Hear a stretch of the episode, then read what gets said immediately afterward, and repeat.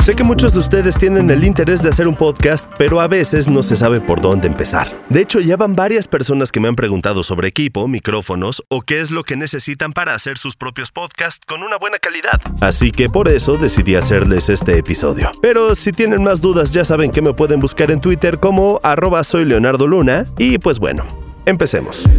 Lo primero que necesitamos es un micrófono. Y aquí es donde viene la mayoría de las dudas, porque todo mundo pregunta ¿cuál? Para empezar, yo les recomiendo un micrófono USB porque no requiere tanta inversión de dinero. Lo malo es que solo puedes conectar uno por computadora, pero si utilizas una plataforma en línea como Zencaster o Riverside para grabar, un micrófono USB te puede resolver tu grabación sin problemas. Hay varias opciones en las tiendas en línea que van desde los 400 pesos hasta los 4000, pero de las marcas que más les recomiendo son HyperX, Blue y Marantz.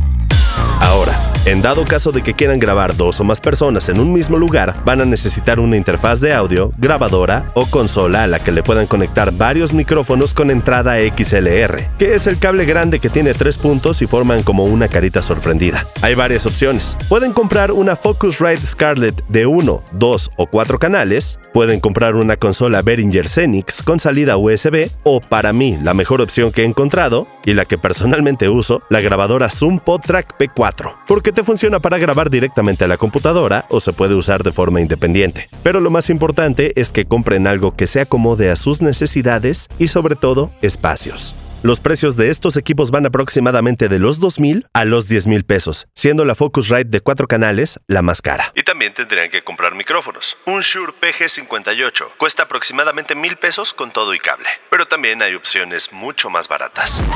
Ahora, algo muy importante, audífonos. Y aquí sí, los que quieran, pero que sean profesionales para estudio de grabación. Eso hace que no tengan ecualización que pueda engañar a sus oídos, porque los audífonos para escuchar música están preparados para eso o para ver películas. Dicen los expertos que los Studio Monitor de Sony son de los mejores, pero es un poco complicado conseguirlos. Los Sennheiser HD 206 son los más accesibles del mercado. Mi recomendación como locutor es que se acostumbren a usar audífonos y a escucharse, porque eso les va a solucionar muchos temas al momento de editar. Y precisamente por eso ahora pasamos a las plataformas de edición.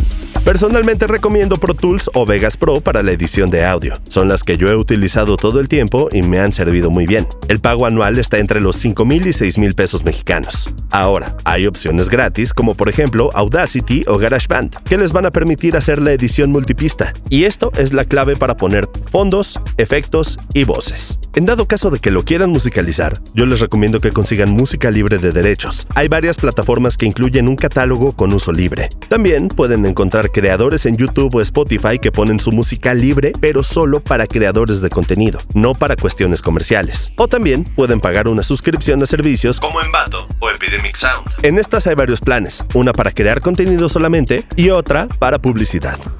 Y básicamente eso es lo que necesitan para armar su podcast y que se escuche de forma profesional. Todo lo demás dependerá de dónde graben y de su creatividad. Yo la verdad es que los invito a que exploren el mágico mundo del audio y se dejen llevar. Me mandan en Twitter sus podcasts y todo lo que graben. Y también no se olviden de seguir el perfil de YouTube de Expansión, en donde cada semana les vamos a estar subiendo contenido muy interesante. Por ejemplo, esta semana Fernando Guarderos nos trae una comparativa de GoPro. Por si quieren comprar una, ahí les va a dar la respuesta. Adiós, Geek Hunters.